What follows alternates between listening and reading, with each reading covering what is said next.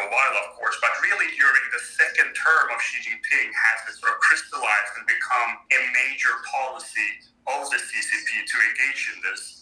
And we also see a great increase in the number of asylum seekers trying to leave China. We believe that during Xi Jinping's third term, we're going to see a significant increase in transnational repression. We know they are trying to tie some of this work to the Belt and Road Initiative right now, for example.